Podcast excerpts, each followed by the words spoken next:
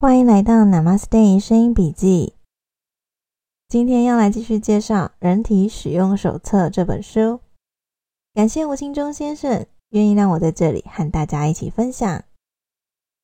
这一次要进入第六章日常保养里面的一招三式中的第一式——敲胆经。敲胆经为四下一个循环。第一下靠近臀部的大腿外侧，沿着大腿外侧敲到膝盖前，不敲膝盖。这样一段大腿的位置敲四下。每天在大腿外侧的四个点，每敲打四下算一次。每天敲左右大腿各五十次，也就是左右各两百下。这个敲胆经的节奏。让我想到一首歌《孤勇者》，有听过吗？后来我查了一下，发现它刚好是四四拍的曲子，给你们听一下。我用卡林巴琴弹的前奏。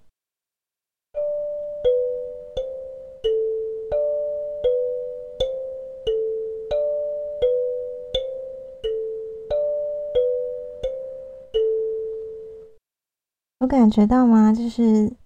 一个小节四拍，它是四四拍的歌，所以如果你照这首歌打完，我算了一下，嗯，如果只有一个循环，就是从呃主旋律到副歌，整个循环结束五十六个小节。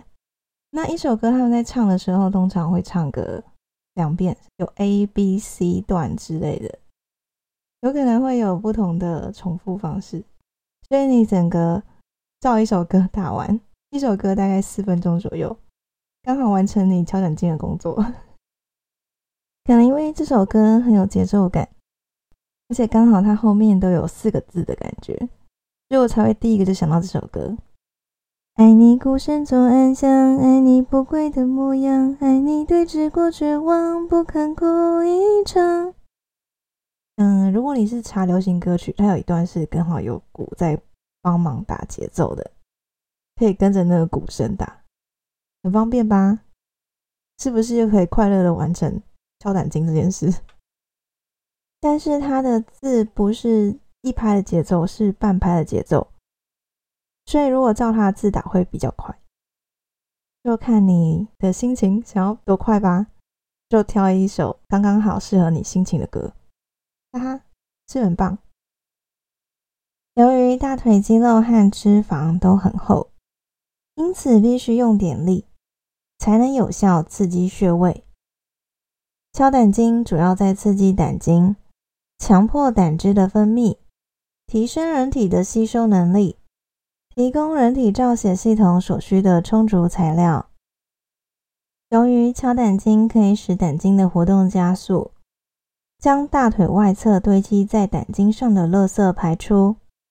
因此，敲胆经直接就会使臀部和大腿外侧的脂肪减少，大约一至两个月就会感觉裤管变大了。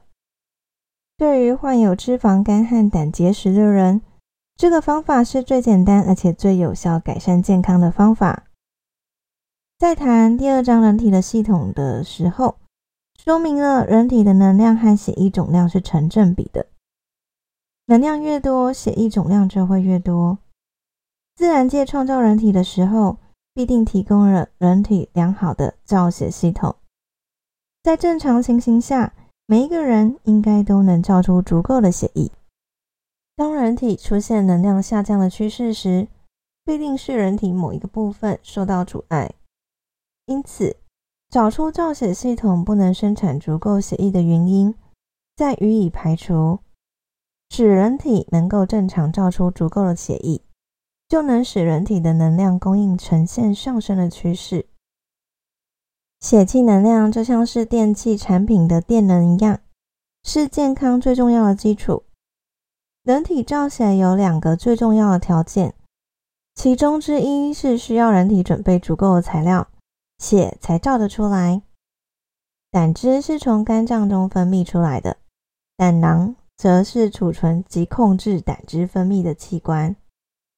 人体吃进去的食物有一部分是由胆汁的化学作用分解成人体造血所需要的各种物质。因此，如果胆汁分泌不足，则食物被分解成可供人体吸收的物质就不够，当然也就不能提供人体造血所需的足够材料了。造成胆汁分泌不够的原因，主要是现代人对感冒的处理方法上发生了问题。现代人由于长期使用西药，在感冒的处理上，主要是针对疾病的症状，采取压制的手段。而不是真正的把风寒排出体外，经常是利用特效药将症状压下去，症状是消除了，但是引起感冒的风寒却留在体内。胆经是一条从头到脚的经络，其中大腿外侧是最容易被寒气侵入的部位，也是胆经最容易积存寒气的部位。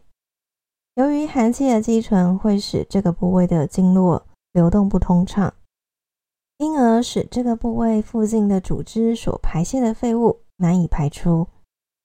长时间累积的结果，自然使得整条胆经都不畅通，胆的机能也就难以正常运行。同时，这段胆经敲打起来最为顺手，因此建议每天适当的敲打胆经。敲胆经会直接刺激胆汁的分泌。这是治标的方法，没有立即解决胆或肺的问题，只是直接刺激胆经，强迫胆汁分泌，使人体能够生产足够的造血材料，血气便能逐渐上升。肺和胆的问题，必须等到身体的血气很高才能完全解决，那需要很长的时间。因此建议。最好将这个运动养成终身奉行的习惯，每天只要十分钟不到就可以完成了。胆功能不好的症状很多，最明显的就是白发，这是由于人体的能量不足所致。